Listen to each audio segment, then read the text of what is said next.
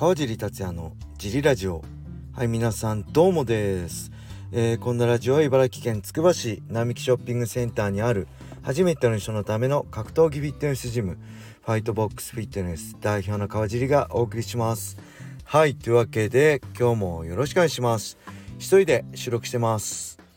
えーと今週末はですね格闘技界ビッグイベントがありますね。えー、土曜日に USC シンガポール大会の、えー、マック・ソロエ対コリアンゾンビねジョン・チャンソンがあってそこに日本人選手が出ますね。はい中村凛也選手そして風間選手そして木下選手が出ます。えー、日本時間で多分ほぼ1時間しかシンガポールないんで時差が、えー、そこでねほぼだから夜に見れるともいつもねあの USC だと日曜の午前中とかなんであれなんですけど土曜の夜に見れると思うのでね是非 UNEXT だったりファイトパスで見れるので是非応援してあげてください。そして27日日曜日にロードトゥ USC がありますね。USC の契約を目指す、えー、日本人ファイターが出ます、えー、日本人は、えー、鶴谷玲選手だったりえー、神田光也選手だったり上久保選手だったり原口選手4人かな出るのでこちらも多分 UNEXT で配信されると思うので是非ね、えー、土曜日日曜日応援してあげてください。そしてブレイキングダウン9もやって僕が試合審査員としてね、えー、参加するので興味があればそちらも是非お願いします。えー、まあ、シンガポールといえばね僕の USC デビュー戦もシンガポールだったんですよね。はい。2014年1月4日だったかな。確か。なので2013年12月31日に着いたのかなシンガポールに。で、えー、年末年始をシンガポールで過ごして年始に試合して USC でデビューしましたね。懐かしいですね。もう何年前ですか？9年前ですね。実はその前にもねあのシンガポールで戦ったことあってねワンONE ってあるじゃないですか。シンガポールの。アベマ TV で放送して。実は僕は ONE にも出たことがあってまあ ONE と契約したっていうよりも当時ドリね所属団体だった DREAM 経由で ONE に参戦したんですけど2012年だったかな。もう3月30日とかだったと思うんですよね。だからシンガポールでは2回戦ったことあるんですけどまあそのシンガポールの思い出といえばね当時ね初めて ONE で出た2012年あれですね。えっとね僕ちょうどその頃ガシェットにめちゃくちゃスマホとかにハマってたんですよ。でほんと今ね当たり前になって格安 SIM がまだ出たばっかりでほとんどみんな知らない状態だったんですけど僕すごい欲しくて IIJ ミオってとこをね、えー、3ギガで1000円ぐらいでしたかな当時は、えー、契約して、えー、そのためにねシンガポールで iPad iPad2 だったかな SIM フリー。当時はまだ SIM フリー日本で買えなくてソフトバンクはソフトバンク。まあソフトバンクにしかなかったのかな iPad とか iPhone なのでシンガポールだったら SIM フリーなので SIM フリー買ってこようと思って試合終わった翌日ね時間あるんですよ。シンガポールからの直行便ってね当時夜しかなかったんですよ。で日本に飛行機の時間が試合翌日の夜だったので時間あったんですよね。でいろいろ電気店巡ったんですけどやっぱ iPad 人気でなかったんですよ。でなんかね怪しい昔の秋葉原の電気街の怪しいお店みたいなちょっと半分なんかお店ってよりも出店みたいな感じのとこで行ったらあってね。えー、10当時10万円ぐらいしたんですかね。10万円ぐらいして買ったんですよ。そしたらねなんと騙されて請求書見たらね10万15万円ぐらいになってましたね。5万円ぐらい騙されました。皆さん海外の買い物は注意しましょう。そんな思い出がありつつね今日はレターも行きましょうか。えーと、川尻さん教えてください。イケてる筋肉の作り方。こんにちは。僕は週2、3日ジムで23時間キックトレーニングをしていますだけどなかなか筋肉がつきません体は引き締まってきた気がしますがそこからさらに筋肉をつけるにはウエイトが必要なのでしょうか特に胸筋がつきません。身長は176センチで体重はトレーニング後59食事をした後で61ぐらいです。プロテインは朝にハレオのブルードラゴン。練習後はハイパーリロードを飲んでいます。ハレオラブ。3食の食事。ウエイト。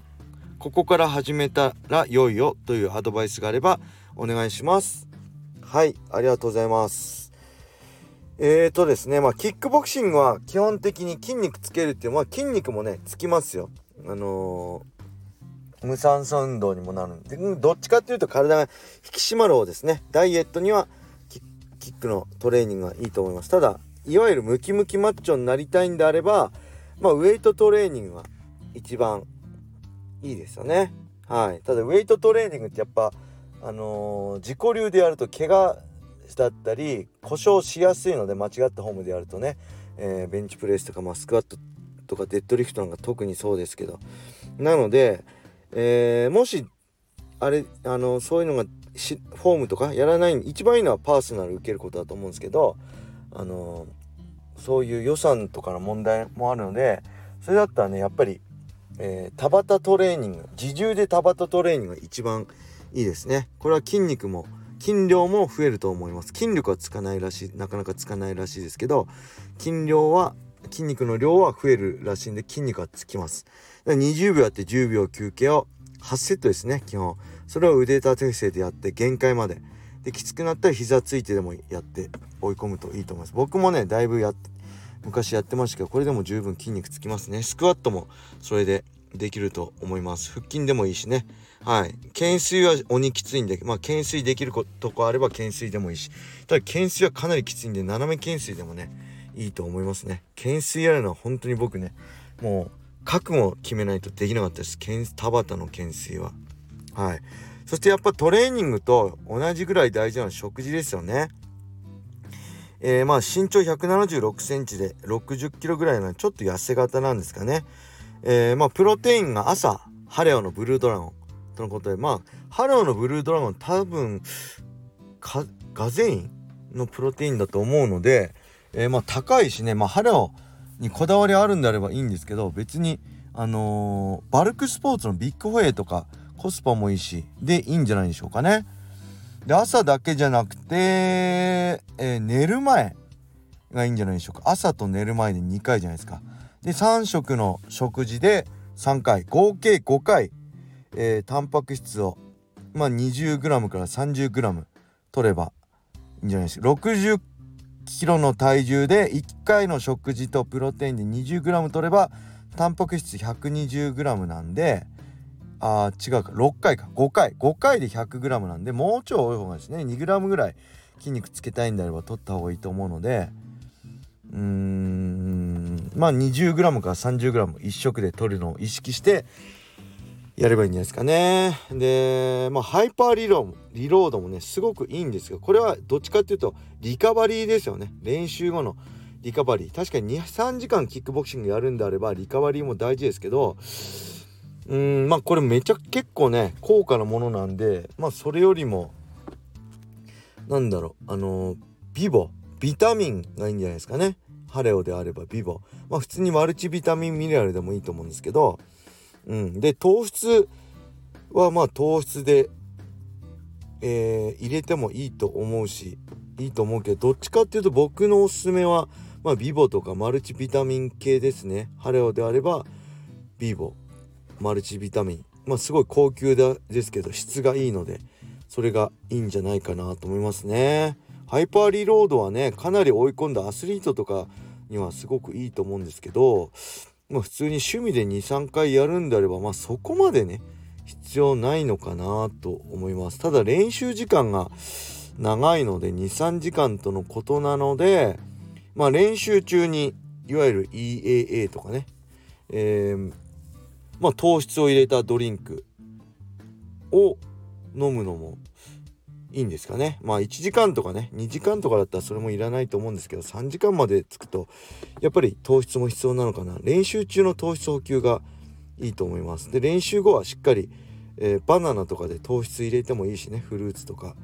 えー、まあそういうのでいいんじゃないでしょうか。でやっぱり食トレですね。マッチョになりたいんだって一番食トレ、え、食べた分しか体重は増えないし筋肉が増えないのでどんなにいい筋トレしてもいいトレーニングしても体重増やしたいんであればいっぱい食べたりしないとダメです。でもし体重がね食べられない人はやっぱ液体で取るのがいいと思いますね。はい。そんな感じで頑張ってください。はい。それでは今日はこれで終わりしたいと思います。皆様良い一日を。またね